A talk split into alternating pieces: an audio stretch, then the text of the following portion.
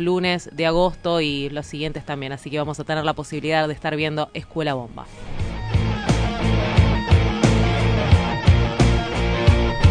Vamos a contar qué está sucediendo en el día de hoy, qué va a estar sucediendo y qué ya comenzó a suceder desde bien temprano aquí en la ciudad de Buenos Aires.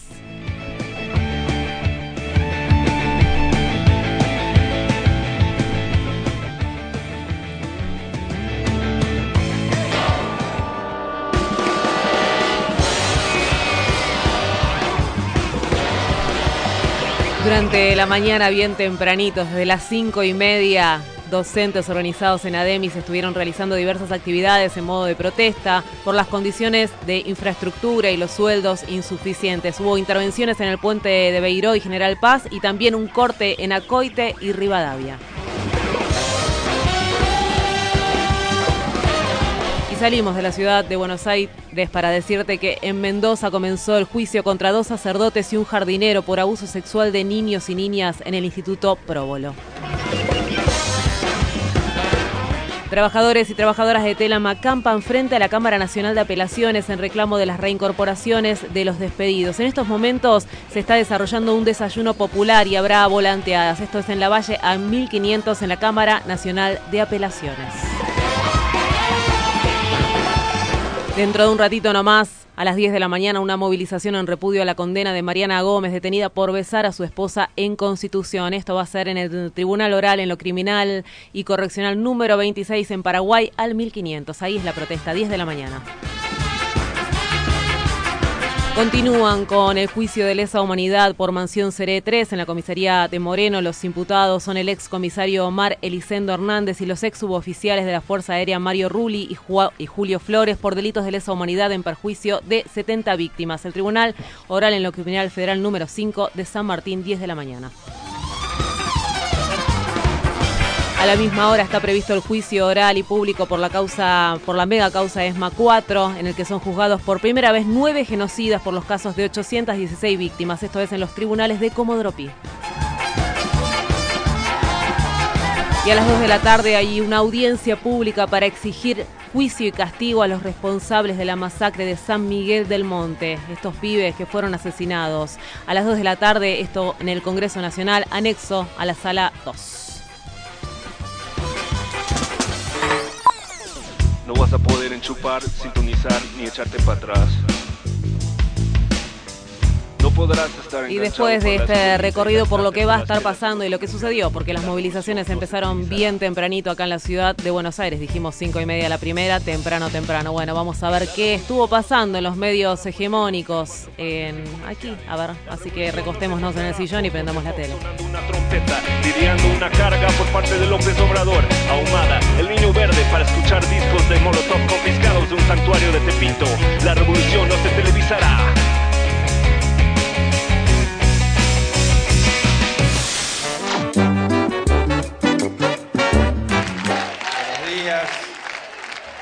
Buenos días, buenos días, queridos argentinos, buenos días. Gracias por este recibimiento. En el circo de la realidad, solo hay reflejos de la realidad.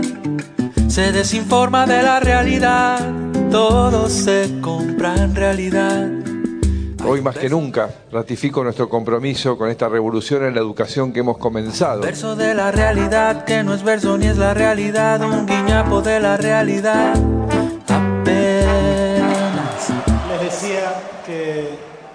Que estamos contentos de, estar acá, pero que todavía estamos conmocionados porque en los últimos dos días no tuvimos más, remedio que recordar dos, dos fechas particularmente tristes. El jueves se cumplió el segundo aniversario de la desaparición seguida de muerte de Santiago Maldonado. Mirá, lo que son las casualidades, ese mismo día se cumplió un año de que empezó este, la causa de los cuadernos fantasmas. Y el mismo jueves este se abrió eh, el servicio en valores este, de gendarmería, digo, fechas que coinciden casualmente. ¿no? Y ayer, ayer se cumplió un año eh, de la muerte de Sandra y Rubén, de estos dos docentes de la Escuela 49 de, de Moreno. Y para, y para celebrarlo, el Instituto de Cine este Nacional decidió prohibir un documental sobre, sobre ellos. Hay un verso de la realidad que no es verso ni es la realidad, un guiñapo de la realidad. Apenas. No vamos en tierra. La vida en la tierra es una vida de, de dificultades. La vida son problemas y dificultades. Pero me parece que estos problemas, el de no saber cuándo voy a volver a comer cuatro veces al día, el de no saber, el de no saber si mis hijos se van a quedar acá o algunos ya están programando irse del país porque no tienen oportunidades como científicos o como profesionales.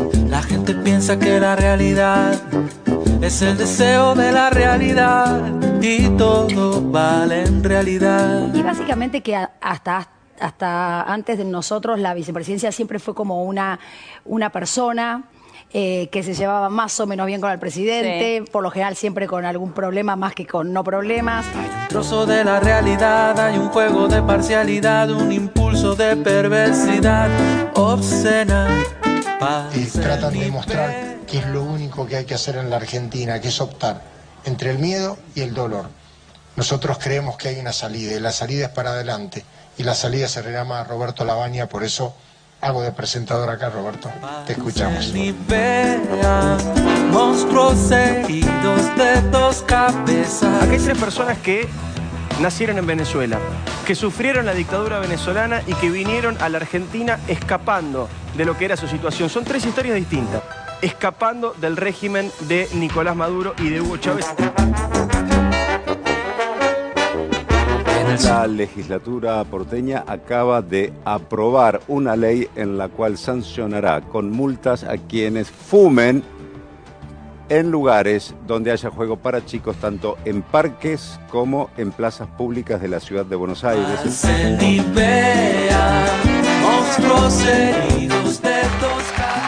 es la Argentina que queremos.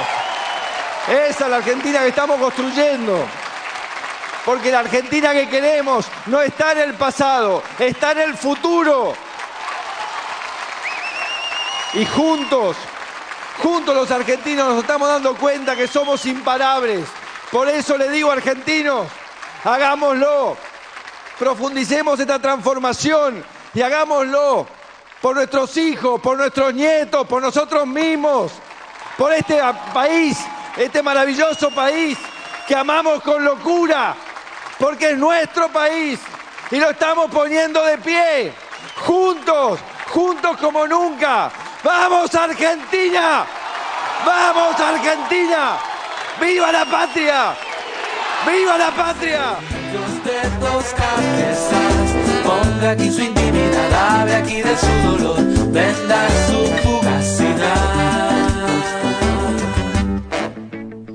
Qué cómodo que estaba el presidente. Tenía, estaba unas caras de regocijo de María Eugenia Vidal. Estaban disfrutando tanto porque realmente estaban ahí, ¿no? En la rural y eh, aplaudían. El sí Podemos sonaba muy fuerte.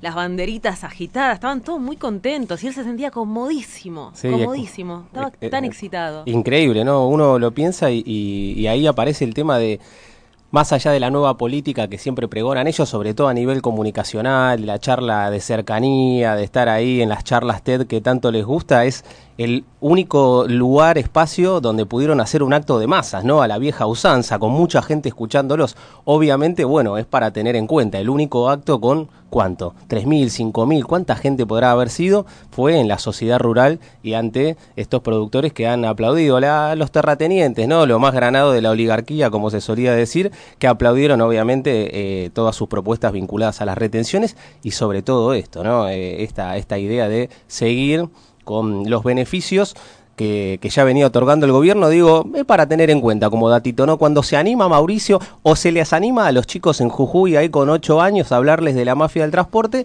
o se anima en este caso ante una platea más numerosa y bastante más granada ahí en la sociedad rural. Es interesante también que este fin de semana y en el mismo lugar aparecieron las pancartas de Greenpeace, ¿no?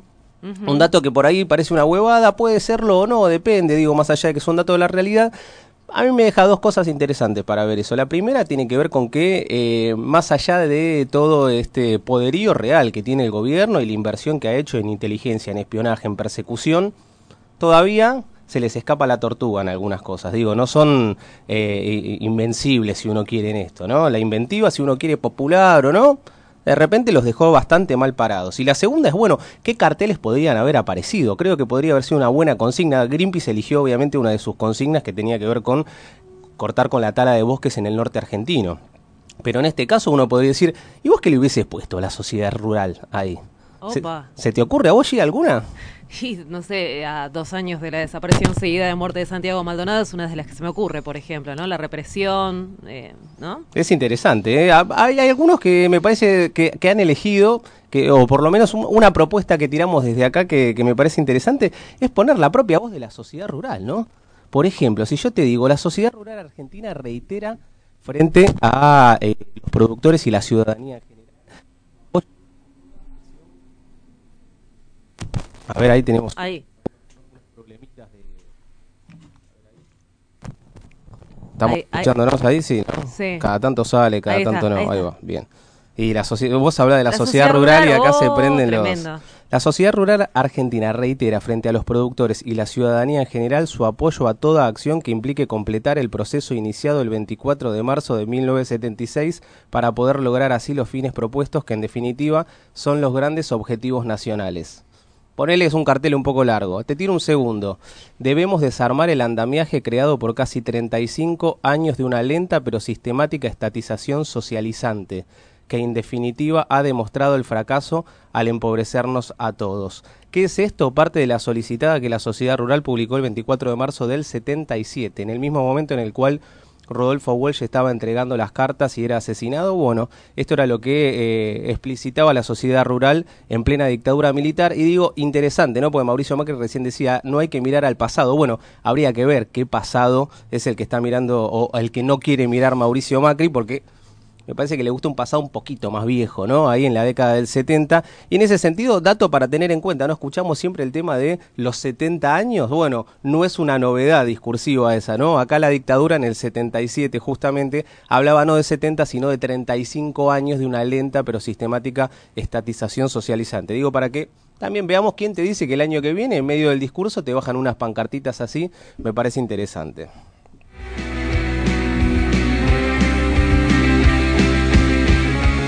Me puse un poco seriote, sí, perdón, pero bueno, viste cómo es esto, ¿no? La sociedad rural te saca esas cosas. Me gustó yo, pero yo estaba diciendo, bueno, déjalo ser feliz, que en un lugar que lo aplaude todo el mundo, que estaba tan eufórico, que María Eugenia Vidal lo miraba con una alegría así, estaba mm, tan regocijante y vos me tirás con esto de la sociedad rural. ¿Con qué necesidad, Alejandro?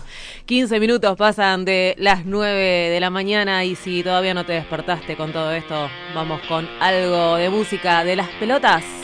¿Será?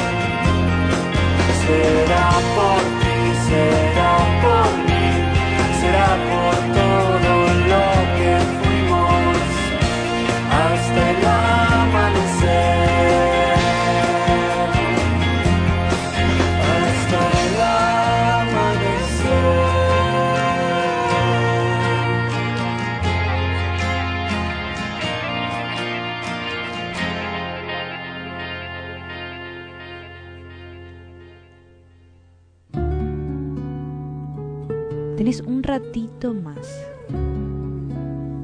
Despertate, che. Sucursal de los despiertos con lo justo, esperando el despertar del mundo desde la cama. Despertate, Despertate, che. che. Por radio presente.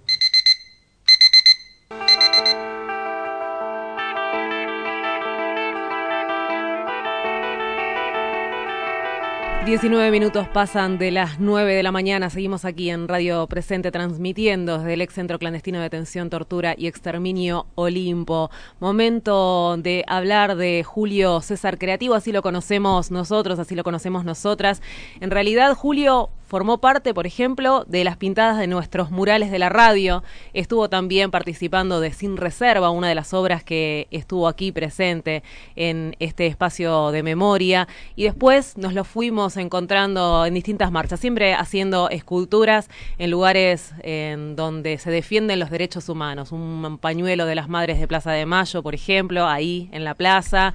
Una rueda gigante en el puente de Pueyrredón, recordando a, a Maxi y a Darío. Y así lo fuimos encontrando en un montón de marchas, abrazándonos con él, en el callejerazo, una de las últimas que nos encontramos, con, homenajeando a Alejandro Cabrera Britos. Y el 20 de julio, mientras estaba haciendo una escultura para Santiago Maldonado, a los dos años de la desaparición seguida de muerte, tuvo un altercado con un vecino, que parece que es del servicio penitenciario, y después de este suceso, al día siguiente, fue la policía, parece que sin orden judicial, y lo llevó detenido. Esto pasó el 20 de julio. Queremos saber cómo sigue Julio César Creativos, por qué sigue Julio César Báez, es el nombre real, por qué sigue detenido. Estamos en comunicación telefónica con Mauricio Rojas, él es de APDH, eh, abogado de la APDH. Buenos días, Mauricio, ¿cómo estás? Hola, buenos días, ¿cómo están? Bien, bueno, primero saber cómo está Julio. Bueno, él, él está, está bien, ahora está este, en la unidad 40 de la alcaldía de Lomas de Zamora. Y con respecto a lo que vos decís, es así, exactamente ese fue el contexto de, de la detención de Julio, que se- le estaba haciendo una obra de Santiago Maldonado, y eso genera un conflicto con el vecino, a partir de toda esta campaña de demonización de la figura de Santiago, entonces genera que hay sectores que creen que tienen luz verde para, para actuar y hostigar alrededor de la figura de Santiago. Esa es una primera lectura. Y luego el tema es la actuación de, de la Fuerza de Seguridad, eh, que justamente, bueno, lo apresan sin orden, eh, le ingresan al domicilio sin orden, este, hay una serie de situaciones ahí de irregularidades. Y el tercer aspecto son los operadores de justicia, los operadores de justicia que, que terminan convalidando estas situaciones, que es lo que ha pasado con, con, este, con Julio. El día viernes se hizo una audiencia de escarcelación y la, la jueza que de garantías que, tenía que entender la escarcelación se la rechazó, con lo cual realmente nosotros este, estamos este, muy sorprendidos de, de esta decisión que además la, la calificamos como, como escandalosa por, por la desproporcionalidad ¿no? de la aplicación de, de una medida coercitiva cuando, por ejemplo, para que se tenga en cuenta, porque el argumento que planteaba la Fiscalía, como él tiene otras eh, también, este es un instrumento que usa mucho la policía, ¿no? la resistencia a la autoridad, y cuando se aplica una vez, dos veces, tres veces, como en este caso, empieza a tener este problema. Entonces el, planteo era que tenía que tener cumplimiento efectivo ahora, pero la pena a- arranca de 15 días, en el hipotético caso de que él sea condenado por esto, 15 días a un año la pena. Y el día domingo él cumplió los 15 días. Así que este, la escarcelación que nosotros habíamos pedido el viernes era absolutamente un disparate que faltándole dos días para cumplir la pena mínima puedan suponer que hay peligro de fuga, ¿no? Porque en realidad los únicos motivos para el cual a una persona no se le dé la escarcelación es peligro de fuga o entorpecimiento. Eh, el, el hincapié que hablan ellos de peligro de fuga, la verdad que es un disparate suponer que una persona con dos días que le falte para cumplir la pena mínima, en el peor de los casos, eh, puede hablarse de peligro de fuga.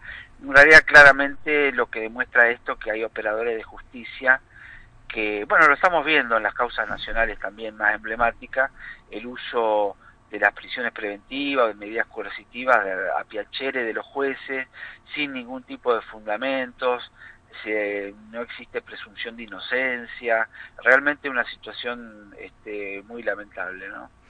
Ahora, me queda una duda porque vos hablas de resistencia a la autoridad y a Julio le hacen un allanamiento sin orden judicial. ¿De cuándo sería la resistencia Bueno, a la un- autoridad? eso que vos decís es un tema, un tema. Nosotros pedimos, además de, de pedir la escarcelación, nosotros ahí a la jueza le pedimos en ese momento, en la audiencia oral, pedimos el sobreseimiento y pedimos que la jueza aplique un control de constitucionalidad inmediato alrededor del delito, donde decimos que no había que probar más nada, ni siquiera tomar la declaración de, de Julio, simplemente bastaba leer la declaración de del este de uno de los de los policías.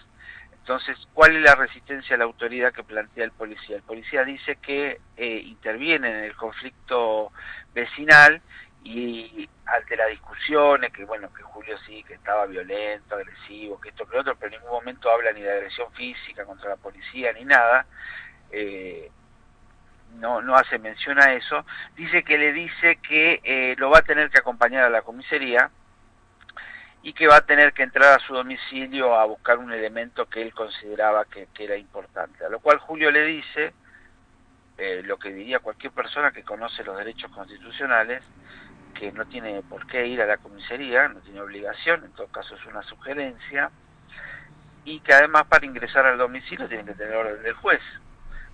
Eh, eso, eso significó para el policía que eh, desobedeció a su autoridad y se abalanzó contra Julio, lo cual nosotros le dijimos a la jueza que, que hiciera inmediato control de constitucionalidad, porque sobre qué base la policía puede obligar a una persona o tiene validez eh, jurídica una orden de, de esa envergadura, en virtud de que la policía no puede obligar a nadie a ir a la comisaría si no tiene sobre la base algún presupuesto legal que da la ley, que es o con la comisión de un delito o por alguna facultad que le haya dado la ley alrededor del artículo 15 de la ley de policía. No se da ninguna de estas situaciones, por lo tanto es una ley que, que no, una, una orden que no tenía ningún sustento legal y ningún ciudadano puede obedecer una, una ley que no tiene sustento legal, una, una ley, perdón, una orden que no tiene ningún sustento legal. Así que claramente para nosotros eh, el delito no existió, por lo tanto no había que discutir más nada y había que, sobreseerlo y, y archivarlo. Y nos sorprendimos con, con la postura de la jueza que, avaló, avaló lo que hizo la policía, le pareció que no, que no se había cometido ninguna ilegalidad y ella suponía que, que la investigación del delito tenía que seguir. Así que estábamos sorprendidos por estas dos eh, decisiones que rozan con, el escándalo, ¿no? Si hablamos de resistencia a la autoridad, y me viene a la mente Daniel Ruiz, que está procesado y está detenido desde, bueno, desde la reforma provisional 2017, unos meses después, y está también bajo en, eh, ese título, ¿no? En resistencia a la autoridad. ¿Qué se puede tomar como resistencia a la autoridad?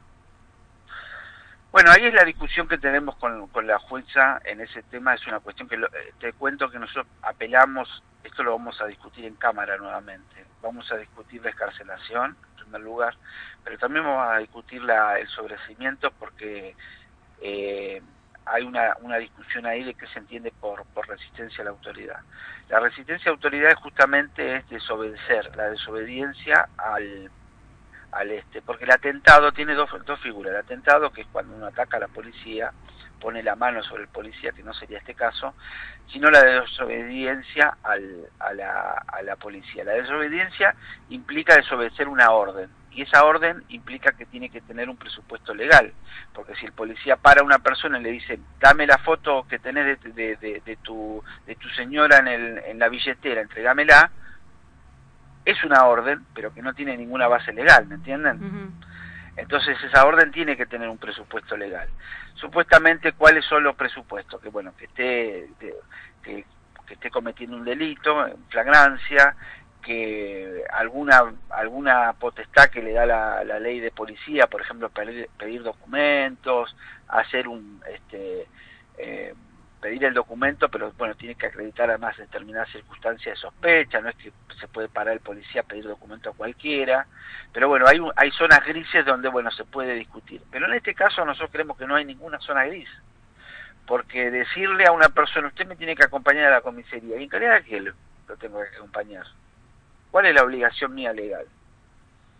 Si yo estoy imputado a un delito, tráigame tráigame la orden del juez o del fiscal donde a mí me obliga que yo me presente a la comisaría a declarar por tal cosa o esto. Pero si no, no existe ninguna ninguna ninguna orden legal para que una persona, un policía lo pare y dice, usted tiene que venir conmigo a la comisaría. ¿En realidad de qué? ¿Por qué? Bueno, justamente eso es lo que lo que nosotros vamos a discutir con, en, en la Cámara eh, y el tema de la, de la aplicación del, de este instituto es justamente, digamos, de, la tipicidad jurídica es esto, ¿no? Desobedecer una orden dada por un funcionario público, pero esta orden tiene que ser una orden legal, tiene que estar dentro de las facultades que tiene ese funcionario para hacerla cumplir. Mauricio, sabemos que mm, en estos casos es muy importante el acompañamiento y Julio es muy conocido por distintos eh, sectores que están en lucha. ¿qué, ¿Qué es lo que se está necesitando en este momento?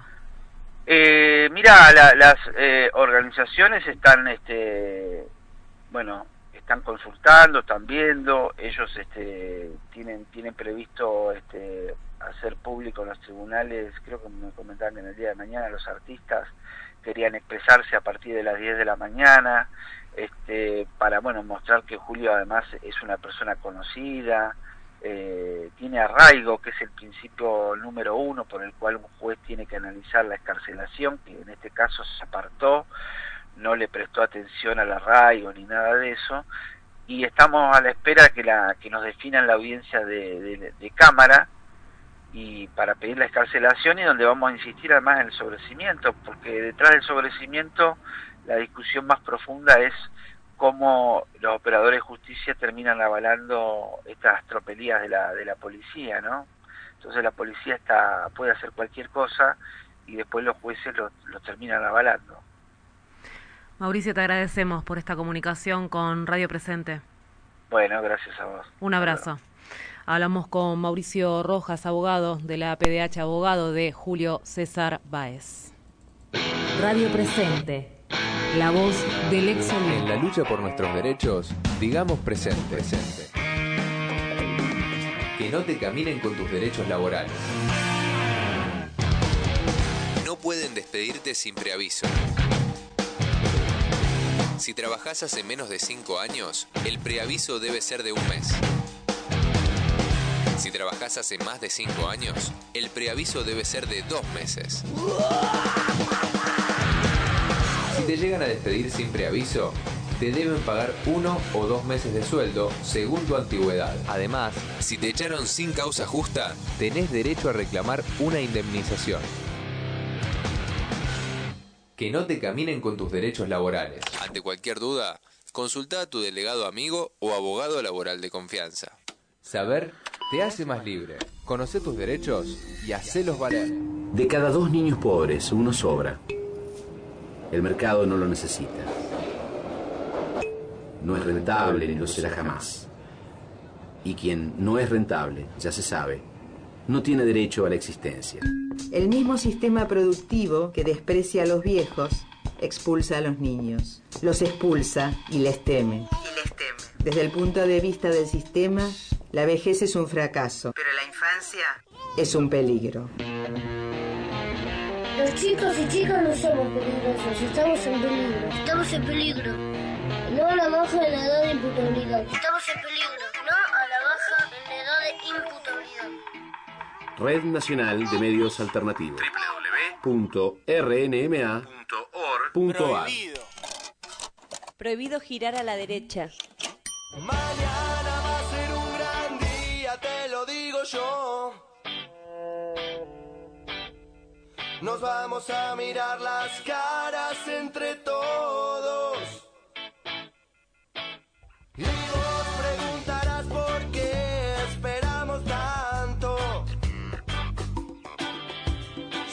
Para tomar impulso y llegar más alto. Radio presente. El lunes 2 de septiembre comienza el juicio oral y público por la masacre de Pergamino. Desde el colectivo Justicia por los Siete convocamos a participar de las audiencias que se llevarán a cabo hasta el 7 de octubre en la sede del Tribunal Oral Criminal número 1 de Pergamino. Nuestras y nuestros jóvenes están en peligro. Justicia para Alan Córdoba. Justicia para Fernando Latorre. Justicia por John Mario Claros. Justicia para Sergio Filiberto. Justicia para Franco Pizarro. Justicia por Juan José Cabrera. Justicia para Federico Perrota. Yo pido justicia por los siete. Yo pido justicia por los siete. Justicia para los siete. Yo pido justicia por los siete. Necesitamos que estés por los siete y por la vida de todos y de todas. Despertate, che.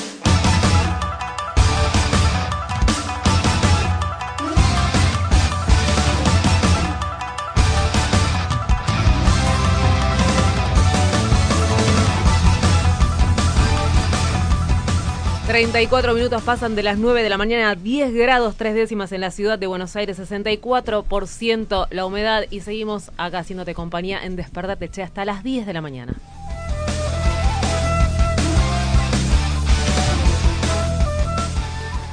El próximo 16 de agosto se cumplen 41 años del funcionamiento, la entrada en funcionamiento de este espacio como centro clandestino de detención, tortura y exterminio. Para hablar de este tema estamos con Kini y con Juan, compañeros del Espacio, trabajadores del Espacio. Buenos días, ¿cómo están? Buenos días, bien, bien. Muy bien, Gise, muy bien. Con esta cortina bien arriba. es una columna. Muy bien, muchas gracias al operador. Bueno, como bien decís, estamos desandando un camino que nos va a llevar hasta el 16 de agosto, día que se cumplen 41 años de la apertura de este espacio como centro clandestino de detención, tortura y exterminio. Y con Kini nos propusimos hacer un recorrido que nos lleve hasta ese día. Ese recorrido lo empezamos la semana pasada, cuando dábamos cuenta del contexto social y político que se vivía al momento de la apertura de este campo en agosto del 78. ¿sí? Estuvimos contando un poquito del estado de las organizaciones, qué era ser perseguidos. Bien, para el día de hoy nosotros trajimos unas semblanzas que nos gustaría hacer de algunos compañeros y compañeras que fueron secuestrados eh, en el contexto previo a la apertura de este sitio de este centro clandestino. Nosotros sabemos que Olimpo tiene una característica eh, que lo diferencia de muchos otros centros clandestinos y esa característica es que fue construido expresamente para el funcionamiento de un centro clandestino. Se diseñó este espacio con esa lógica, ¿sí? Muchos otros lugares fueron adaptados para cumplir esa función. Este fue diseñado desde afuera, ¿sí? Desde eh, mientras funcionaba otro centro clandestino que era el banco. De la misma manera sucede que acá este centro abre ya con muchos compañeros secuestrados que fueron mudados hacia aquí. La característica de la mayoría de los otros lugares tiene que ver con eh, primero abrir, digamos, y después salir a hacer secuestros y después llenarlos de gente. Acá no sucedió eso.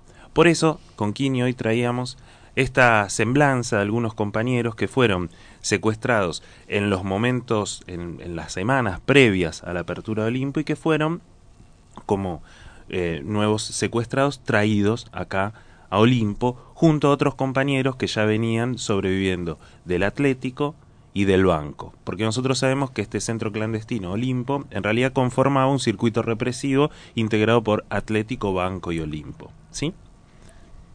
¿Algo más para agregar, Kini? No, no, claro, que vamos a hacer referencia a compañeros que fueron secuestrados en julio, cuando todavía Olimpo no estaba en funcionamiento, y fueron llevados en un breve lapso de tiempo, breve si, si cabe la palabra, eh, primero a Banco y después, como decía Juan, fueron mudados para Olimpo, cuando fue puesto en funcionamiento en agosto.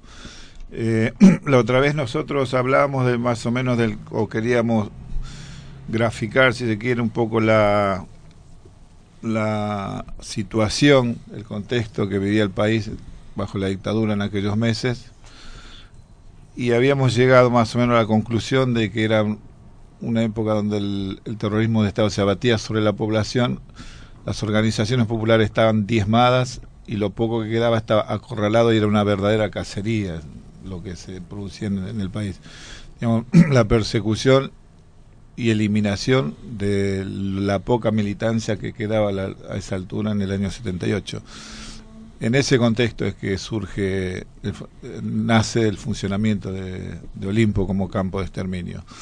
Eh, y en ese mismo contexto, contexto había una organización a la cual yo pertenecía, que ya era apenas una sombra lo que había sido, eh, y se producían caídas casi a diario.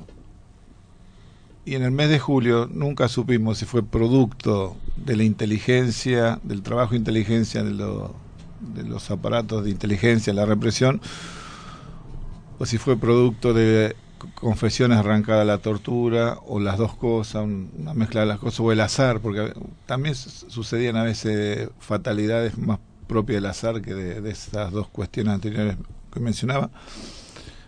Pero hubo una, caída de una serie de compañeros importantes, importante en el número y en la calidad de compañeros. Eh, uno de los primeros fue Goizueta, eh, Franklin Goizueta, que era un compañero que venía de la zona de Santa Fe. En ese contexto también de persecución se hacía necesario el, el, el movimiento continuo de los compañeros, de desplazarlo de sus zonas, de donde eran detectados, que ya a esa altura nos queda muy poca gente que podía quedarse en su lugar de origen, porque eran detectados, fueron detectados como militantes, eh, eran perseguidos. También hay una cosa, otra situación que hay que te- tenemos que aclarar que es la dictadura, el terrorismo de Estado se abatió sobre la sociedad después de mucha actividad política, donde la militancia se hacía en superficie. Entonces muchos de los militantes fueron ya detectados y marcados por la represión en la época que la actividad política era había ciertas garantías y libertades, entonces que se hacía, digamos, no, dentro de la legalidad. Muchos de ellos ya venían siendo perseguidos, incluso muchos fueron encarcelados en esa época, entonces quedan como medios marcados por la represión que después se le hizo un poco más fácil identificarlos en, en la época posterior, en la época donde se implementó directamente el terrorismo de Estado. Así que, bueno, Josueta era uno de ellos, eh, que había tenido mucha actividad, venía con mucha actividad desde la década, fines de la década del 60, entonces era un militante más o menos reconocido. Tenía una trayectoria de militancia muy importante, era lo que en aquella época se hacía un cuadro político, militar muy formado. Para los más chicos, Goizueta era grande ya y no llegaba a los 40, por ejemplo. Entonces, imagínese el promedio de edad de la militancia para que una persona de 40 años, hasta a veces tenía el, el- el apodo de viejo, una persona de, de 40, 41, 42, uno le decía el viejo.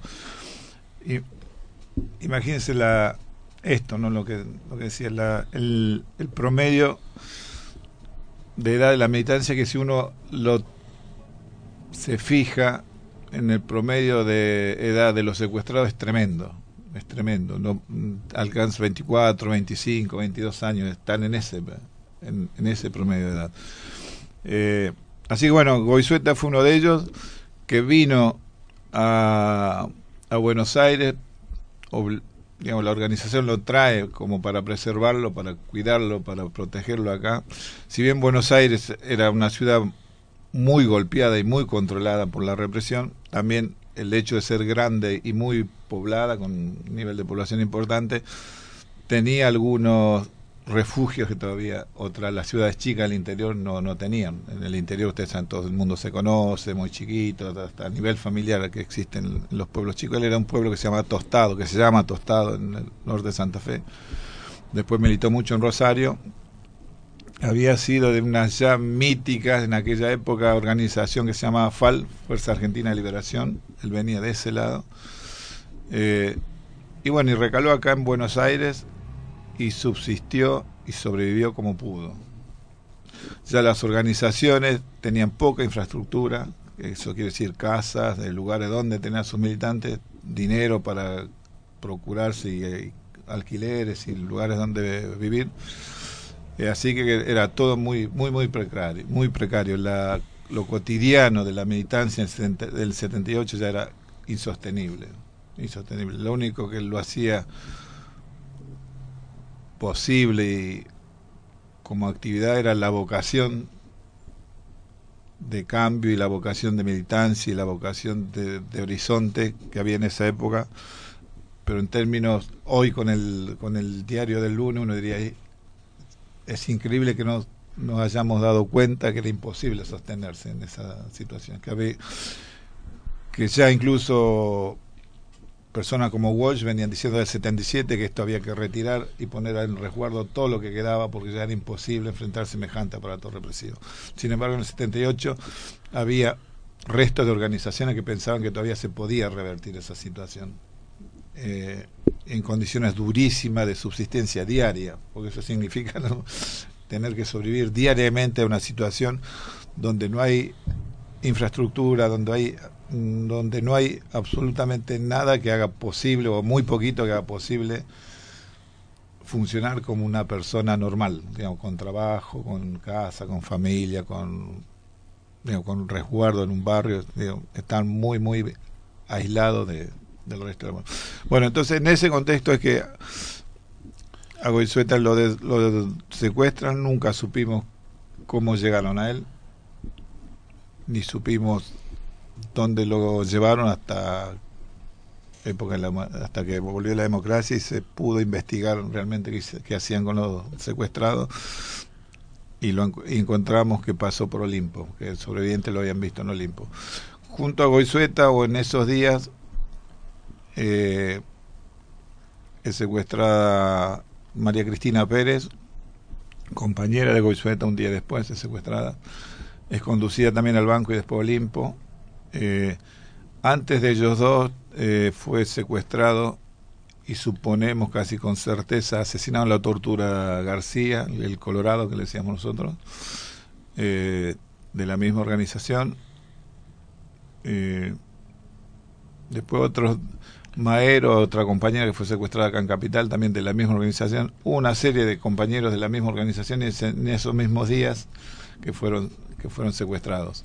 Que pasaron primero por el banco y, y después fueron conducidos acá a Olimpo y, y de acá eh, donde los desaparece. Nosotros suponemos que en un traslado final grande que se hizo en el mes de diciembre.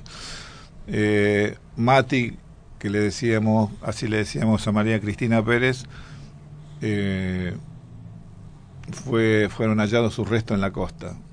Fueron identificados y, y bueno, y, confirma, y, conf- y se confirmó su presencia acá por dichos de sobrevivientes que la vieron acá. Eh, bueno, la semblanza que yo podría hacer de ellos, en esas condiciones durísimas de clandestinidad y de persecución, cuanto menos se sabía del compañero era mejor. Era como norma de seguridad saber apenas un apodo y apenas la responsabilidad por, lo- por la que él estaba en la organización. La responsabilidad, digamos, el cargo. Yo cuando hablo de responsabilidad es cargo, no, o- no, es, no es literalmente, no, no tenemos que usar literalmente la palabra responsabilidad. Eso tiene que ver también con la promoción de la militancia de aquella época, que es muy distinta a la de ahora. Eh, No sé si es mejor o peor, pero es distinta. Un responsable, sí, responsable era sinónimo de, de cargo casi. Si un responsable de prensa era el jefe de prensa, el responsable militar era jefe militar. Eh, y se asumía, después de pasar determinados niveles de responsabilidades inferiores que lo iban promocionando hacia arriba. Y siempre estaban a prueba esa responsabilidad. Una gran, eh, ¿cómo decirlo? Un gran golpe emocional era cuando lo despromovían. porque el, que asumía una responsabilidad siempre era el mejor. Y todos, digamos, eh, respetaban ese, ese lugar alcanzado por el compañero. El responsable de prensa llegó ahí porque era capaz de, de dirigir la prensa de la organización o del barrio, de la facultad o de lo que sea, y el mejor iba a ese lugar. Entonces, desde ese punto de vista, es- era que se promocionaban a los compañeros. Eh, no había mucho lugar a lo que hoy llamaríamos rosca. eh, es, el mejor ascendía en, la escala de puestos. Esto no quiere decir que siempre fue perfecto y que siempre fue puro. Hubo ascenso que no merecía, no merecieron ser ascenso, pero bueno, eh, era la lógica era esa. Eh, bueno, eh, Goizueta fue un responsable nuestro y era muy querido, fue muy querido. Hay compañeros que hablan muy bien de él, incluso dentro de su comport- comportamiento dentro del campo. Eh, y yo me acuerdo que uno lo veía, yo siempre lo cargaba y le decía a él o a otro, le decía, a mí me parece un visitador médico, el pelado, le decíamos el pelado, por su pinta, por su aspecto, era pelado, eh, ya era un, un- una seña de edad importante para aquella época, el pelado. Eh, era muy muy aplomado, muy del tipo que sabe hacer las cosas, que está seguro que hace las cosas, un tipo muy perseguido. Y eh, yo la otra vez eh, me acordaba de un encuentro que tuve con él en un bodegón en Once y me imaginaba lo que vería la gente al pasar. Y éramos tres almorzando, porque además el almuerzo era una justificación para juntarnos, digamos. Y, y podían ser tres personas que estaban en cualquier ciudad del mundo sin sin el, sin ese cosa de estar perseguido. Y uno se sentía seguro con el pelado. Seguro no que no le iba a pasar nada, sino seguro que uno iba a hacer lo que lo mejor que se le ocurriera en, en- cualquier momento. Porque él iba a tener eh, como una respuesta o como iba a saber decir hacia dónde, cómo y, y- qué hacer. ¿Entiende? Adem- además de su cuestión de edad, que uno implicaba experiencia, eh, por, por su conducta eh, diaria.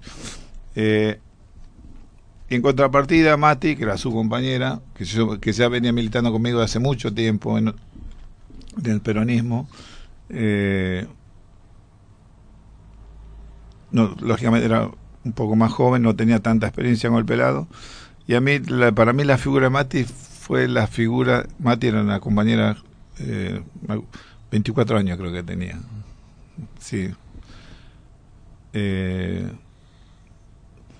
¿Vieron esas personas que uno que sabe que son frágiles, pero porque culturalmente son muy refinadas, porque no, no, no es eh, peyorativo ser refinado, ¿eh? que tienen mucha formación cultural, que son buenas personas, que son...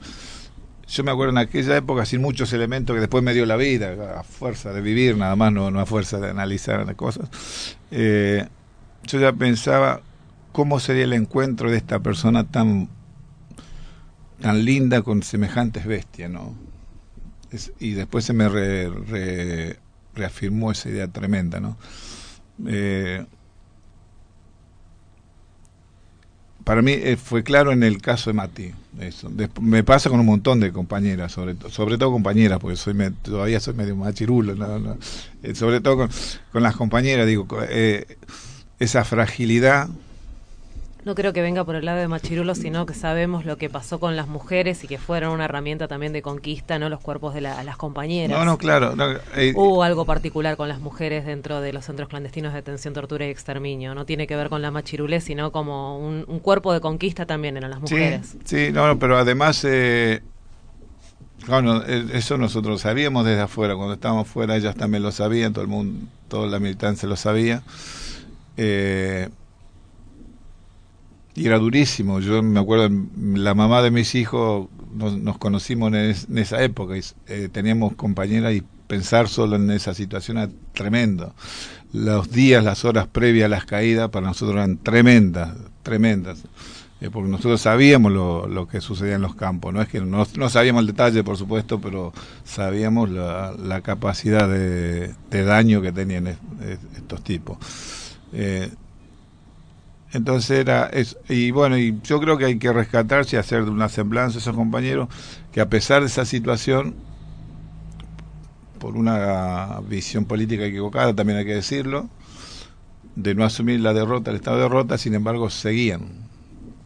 Y había discusiones, no, no es que no había eh, espacio para la discusión y el debate de qué hacemos. se sabía la situación, pero se creía que se podía revertir, porque había experiencia en otros lugares del mundo, en otros en otras situaciones de la Argentina incluso, que se había podido revertir.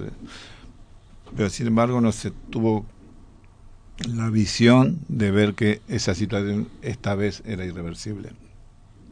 Por lo menos en esa época. Eh, as- así que si hay que hacer alguna semblanza a esos compañeros, eh, a mí me parece que lo que lo hace extraordinario, que eran tan simples como nosotros ahora, como el- incluso como la militancia de ahora, que estaban parados en otro contexto y que la vocación revolucionaria que los tenía, que tenían ellos, lo empujaba a no... La palabra renunciar o irse era tremenda.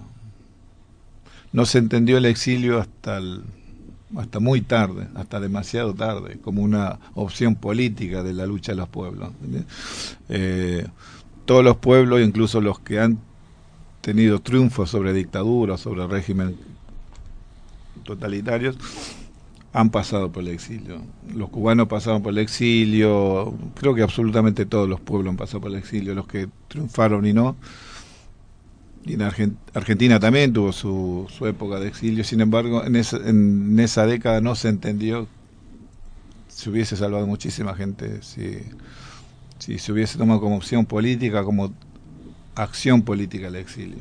Sin embargo, no se entendió hasta muy tarde cuando ya fue demasiado tarde.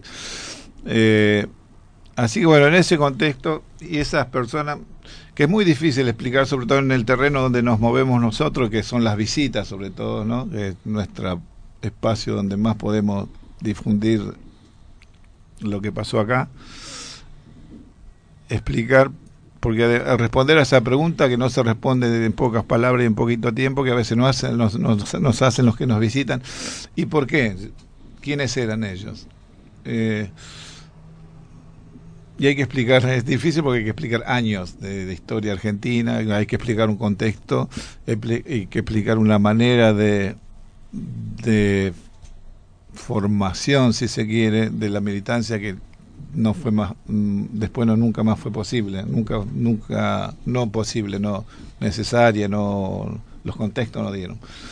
Pero bueno, para cerrar un poquito, para tratar de cerrar, a mí me parece que hay que la semblanza de los compañeros que hay que tomarlas como que lo extraordinario de ellos es que fueron tan simples que, que llegaron a esos esos niveles de compromiso y de, y de vocación revolucionaria, porque no hay otra palabra que Para cerrar, entonces, esta columna a mí me gustaría introducir un dato duro que nos deje reflexionando, ¿sí?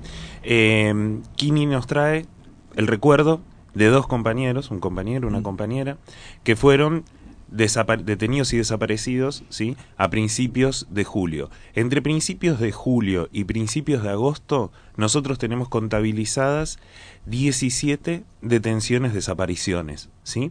Son prácticamente una cada dos días, ¿sí?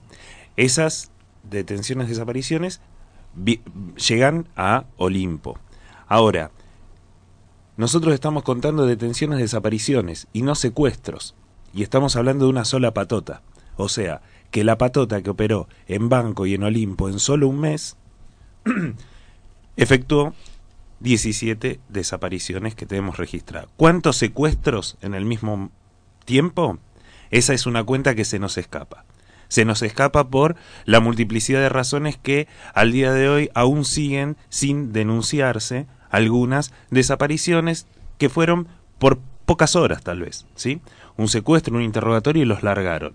O sea, ese era el nivel de trabajo, de tareas que tenían estas patotas en un centro clandestino. Si lo empezamos a multiplicar por la cantidad de campos existentes al mismo tiempo, nos vamos a dar una idea que, a pesar del contexto de las organizaciones políticas y del contexto social que nos describía Kini, la represión estaba en pleno funcionamiento y lejos de haber cumplido su objetivo, todavía iba por más. ¿sí? Ese también es el contexto en donde Olimpo operó.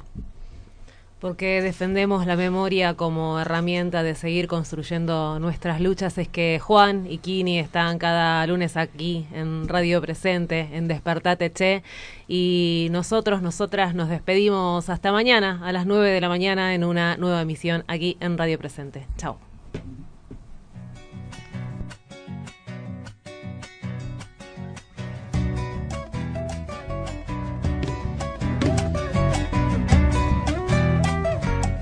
Vuelve a cantar el coyuyo después de un año sin huella. Vuelve a renacer el grito marrón de la chacarera.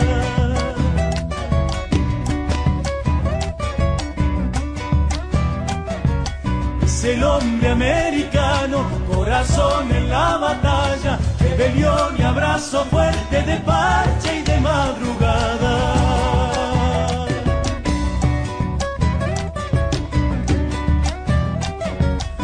Latino de la danza, de Guevara y dictadores, de quebracho y cordillera, de exiliados y cantores, chacarera del exilio, transumante es mi destino, y esta coca que me lleva descalzo por los caminos.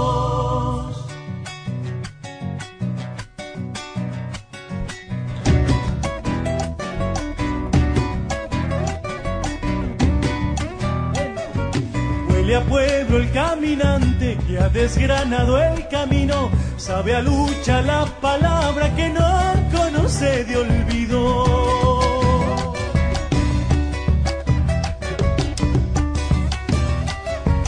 Tengo una mujer de fuego navegando en mi